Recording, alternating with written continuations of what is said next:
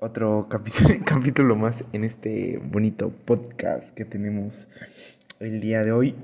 Hoy hablaremos sobre el ciclo celular y también algunas de, del cáncer que, este, que hay en ese proceso, ¿no? Bueno, el ciclo celular o también como, conocido como CC para abreviarlo y que sea más rápido entenderlo hace referencia a la creación de nuevas células y que van desde el nacimiento de las células hasta la, división de ellas, ¿no? Ese es, el, ciclo que tienen. Y pues en esta se divide entre, este, entre cuatro fases que, bueno, pues comencemos con la, con la primera, que es la G1 o más conocida como GAP. Esta fase se caracteriza porque se lleva el crecimiento de las células y empieza la, síntesis masiva de proteínas producidas así que, que produce mismo las células, ¿no?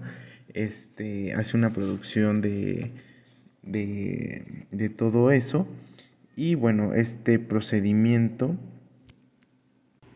este procedimiento pues llega a tener como, como un aproximado de 11 horas, ¿no? Este lleva su proceso como, como todo, entonces esta parte lleva su proceso. Ahí es donde empieza la, pues como ya lo había mencionado, su reproducción y luego de ahí sigue la fase S, donde se empieza la replicación del ADN, para que así la célula que se esté reproduciendo, porque posteriormente se va a dividir en la mitad, entonces posteriormente tenga, sea igualita, idéntica a la mamá, ¿no? Porque prácticamente van a ser sus hijas. Entonces empieza la replicación del ADN y este, y bueno, empezamos con la, con, ah, antes de eso como que hay una fase que se llama como G0, entre la G1 y la S hay una fase como G0, donde la célula decide si seguirle con su fase o no, para que posteriormente pueda seguir.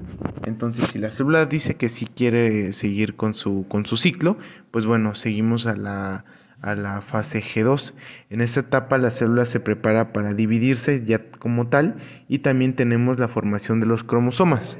Y ya por último, y la, como les decía, ¿no? Empezamos con la mitosis, que aquí es donde la célula está lista para su división y así este, empiece, em, se empiezan a crear unas células nuevas o como las llamamos células hijas. Y es muy interesante esa parte porque en estudios recientes se han dado cuenta que posiblemente ahí como que puede, este, puede producirse un error y salir una célula cancerígena. Es, es muy importante esa célula cancerígena porque nuestro organismo, que es, este, que es el encargado, bueno, en este caso, el, la célula que es encargada de, de, vigilar pues nuestra salud y todo eso, son los glóbulos blancos. Entonces, esos glóbulos junto con demás este, células que ayudan a nuestro sistema inmune, no detectan la, célula cancerígena. ¿Por qué? Porque se asimila muchísimo a una célula normal, entonces la toman así como algo normal, como algo, como una célula más. Entonces, ¿qué es lo que hace esa célula? Empiezan como que a consumir más nutrientes, dejando a otras sin nutrientes, ¿no? Sin los demás nutrientes, sin el demás oxígeno.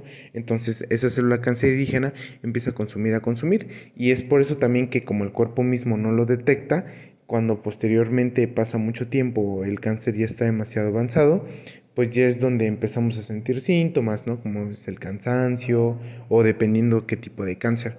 Entonces también es muy importante pues estarnos checando y ver si no hemos tenido antecedentes de, de, este, de familiares con cáncer.